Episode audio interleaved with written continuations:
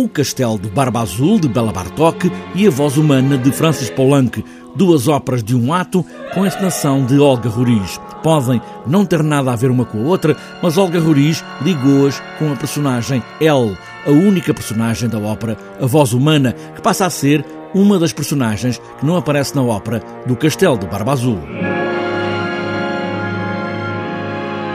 O que me surgiu logo à partida que esta mulher, esta El da voz humana, é uma das mulheres uh, do Barba Azul. Portanto, o Barba Azul decorre e essa mulher há de se escapar uh, do, do sítio onde está, do lugar onde está, e onde é substituída pela Judite. Portanto, a Judite desaparece pelo castelo enquanto uh, ela vai aparecer e, e, mais uma vez o, o Barba Azul vai fechá-la num, num, outro compartimento. O Barba Azul tem uma quarta mulher, a Judite, e todas as outras estão presas, talvez vivas, talvez mortas, para lá das sete portas do castelo. Ele é uma mulher que fala ao telefone com o amante que a deixou, mas nunca se ouve do outro lado da linha.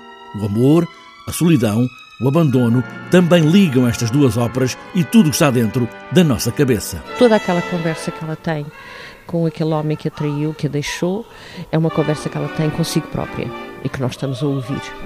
Mas é uma coisa que se passa na cabeça dela. Portanto, aquele telefone passa-se na cabeça dela, mas ela não tem de ter o objeto para isso.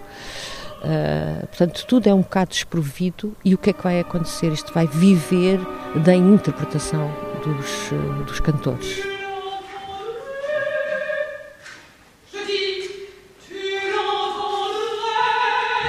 Na frente da Orquestra Sinfónica Portuguesa, a maestrina Joana Carneiro realça que há muitos anos a separar as duas óperas, mas há aqui uma linha que as junta na mesma ideia, no mesmo palco. Tem 40 anos de, de diferença entre elas, mas pertencem ao, ao, princípio do século XX, à primeira metade do século XX, e são duas óperas que funcionam muito bem. Os temas são diferentes, mas com a encenação de Olga Roriz acabaram por se complementar muito bem. Dois momentos raros na ópera, com um palco despojado, muito poucas personagens, duas no Barba Azul, uma na voz humana, com uma orquestra a suportar tudo e a levar a voz à dimensão de também ela personagem.